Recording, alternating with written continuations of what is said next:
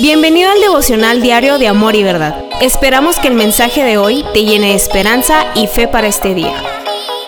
Hola, ¿qué tal? Bienvenidos a un día más de nuestro devocional. Nos vamos a iniciar los primeros 10 capítulos. Ah, Hebreos cuenta con 13 capítulos y los primeros 10 capítulos hablan acerca de doctrina. Cristo es mejor, Cristo es superior. Y luego vamos a entrar a los últimos 3, 4 capítulos donde se hablan cosas prácticas, que hablamos acerca de beneficios, obligaciones y responsabilidades como creyentes de Jesús de una manera súper práctica y siempre reconociendo que Cristo es superior. Entonces, vamos a, a empezar con este primer capítulo y me gustaría que fueras ahí a un momento a pausar este video y que leyeras el capítulo 1 de Hebreos.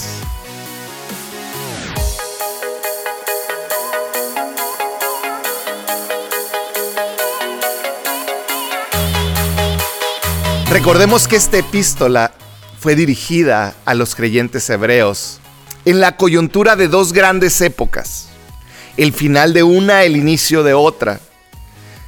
Yo quiero que te pongas por un momento en, aquella época y, viene todos años y años, cientos de años, con una manera de agradar a Dios, de, de tener paz para con Dios, de hacer las cosas que era la ley. Y de repente estamos en esta increíble coyuntura donde de repente ya un sacrificio en el templo no tiene el mismo valor. Ya no, ya no es lo mismo, ya no significa lo mismo, ya no es considerado importante. Porque sabemos que Cristo murió una vez y, eh, para siempre por nuestros pecados. Entonces para todos los que dejaron esta cultura, esta religión judía, empezó a ser un, algo de increíble carga para ellos, porque eh, terminaba esta época de los sacrificios y de acercarse a Dios por medio de un sacrificio, a reconocer que ahora Él es nuestro Padre y que todo es por gracia. El autor a lo largo de esta carta está demostrando vez tras vez que Cristo es superior aún a grandes patriarcas de la fe, aún a ángeles. Y vamos, vamos a iniciar leyendo Hebreos 1.1 al 4. Dice así, hace mucho tiempo Dios habló muchas veces y de diversas maneras a nuestros antepasados por medio de los profetas. Aquí el autor lo que está diciendo, aún hace años atrás, muchos o pocos, eh, Dios nos hablaba a través de un intermediario, de un profeta. Dios le hablaba a un profeta y ese profeta daba lo que Dios decía y luego sigue diciendo, y ahora, dice el versículo 2, en estos últimos días nos ha hablado por medio de su Hijo. Dios le prometió todo al Hijo como herencia y mediante el Hijo creó el universo. Es como si el autor estuviera diciendo, antes no recibías palabra directa de Dios, la recibías por medio de un intermediario, pero ahora es directamente de la voz del Hijo de Dios. Es directamente de Dios mismo hablándonos a nosotros. Y, yo lo veo así casi como una, una, pregunta que tiene implícito el sarcasmo. Y como que estos primeros versículos nos están diciendo, tiene más valor que te hable un profeta o que te hable Dios. Porque recuerda, vienen de esta cultura donde la palabra de profetas como Samuel, como Elías, era, era, era Dios mismo hablando a través de ellos. Pero ahora está Jesús y Él trae palabra directa de Dios y ahora está diciendo, ¿qué le das más valor?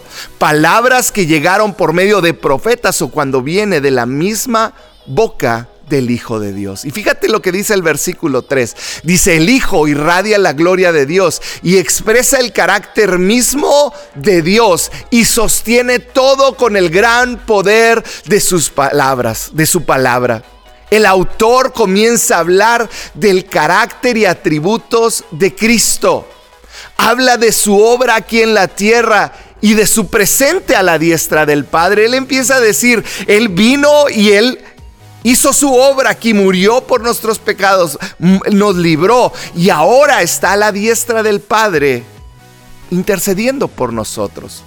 La la, eh, la obra de Cristo no fue una obra temporal, es una obra permanente. Él gobierna y Él está a la diestra del Padre. Sigue diciendo este versículo, después de habernos limpiado de nuestros pecados, se sentó en el lugar de honor, a la derecha del majestuoso Dios en el cielo.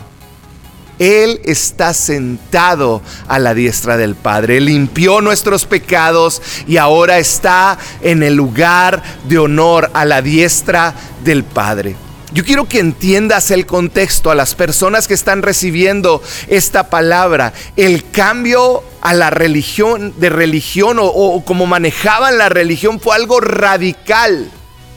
Les cambió totalmente de ver, de ver a Dios, de la manera en que ellos asimilaban a Dios.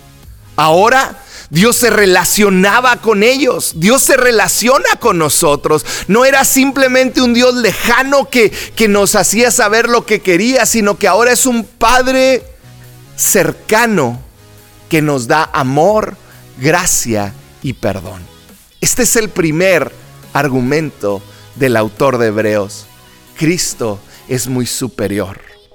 Cristo es muy superior aún a los ángeles. Fíjense lo que dice el siguiente versículo, versículo 4. Dice, esto demuestra que el Hijo es muy superior a los ángeles, así como el nombre de Dios, el perdón, así como el nombre que Dios le dio es superior al nombre de ellos. Qué increíble.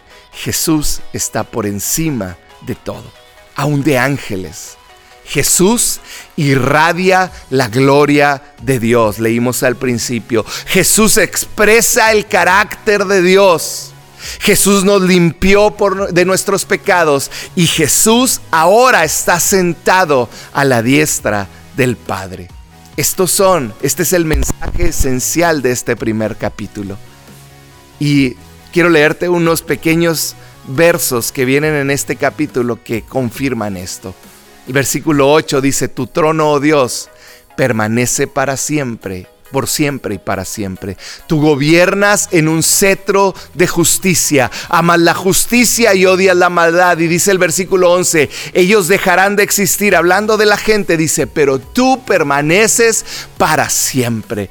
Él permanece para siempre. ¿Sabes?